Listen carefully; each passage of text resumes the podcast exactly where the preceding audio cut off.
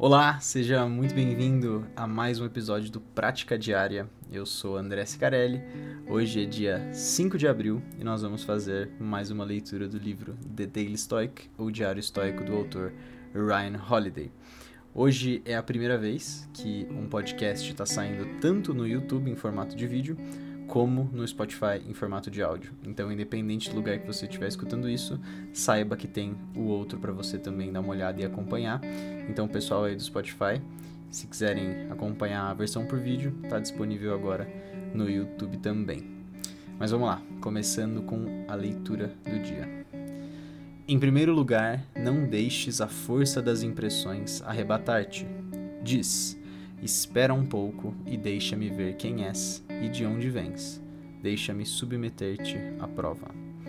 Epiteto Discursos.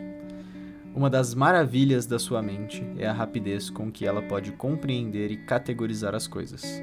Como escreveu Malcolm Gladwell em seu livro Blink, A Decisão num Piscar de Olhos, estamos sempre tomando decisões em uma fração de segundo, decisões essas com base em nossos anos de experiência e conhecimento, e se valendo da mesma habilidade para reforçar preconceitos, estereótipos e suposições. Claramente, o primeiro pensamento é uma fonte de força, ao passo que o último é uma grande fraqueza. Custa muito pouco parar um momento para considerar nossos próprios pensamentos. Isso é assim tão ruim? O que realmente sei sobre essa pessoa? Por que tenho sentimentos tão fortes aqui? A ansiedade está mesmo acrescentando algo à situação? O que há de tão especial em X? Fazendo essas perguntas, submetendo nossas impressões à prova, como epiteto recomenda, seremos menos propensos a ser arrebatados por elas ou a fazer um movimento numa direção equivocada ou tendenciosa. Ainda somos livres para usar nossa intuição, mas deveríamos sempre, como diz o provérbio russo, confiar, mas verificar.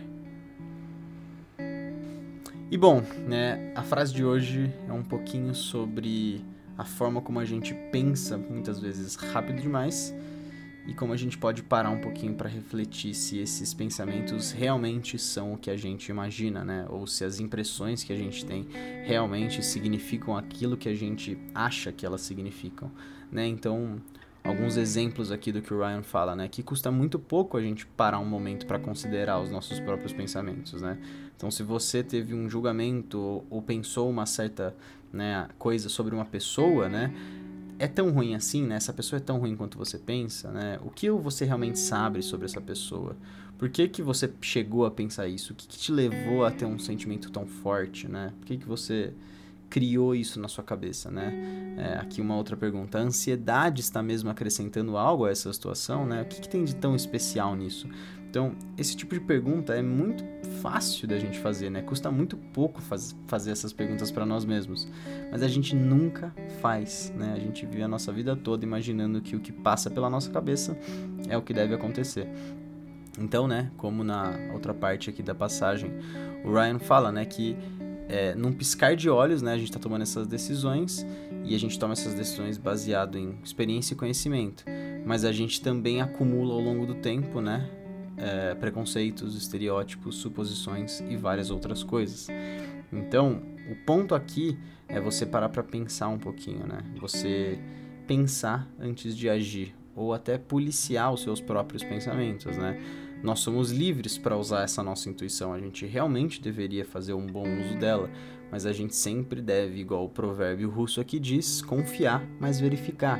Ou seja, confie em si mesmo, mas verifique se tudo aquilo que você anda pensando, tudo aquilo que passa pela sua cabeça realmente é uma coisa benéfica, uma coisa boa, porque pode ser que não, pode ser que você esteja pensando algo que não faz bem para você e que não está de acordo com quem você é e com seus valores. Mas é isso, espero que você tenha gostado da reflexão do dia e eu vejo vocês na próxima. Um abraço, tchau.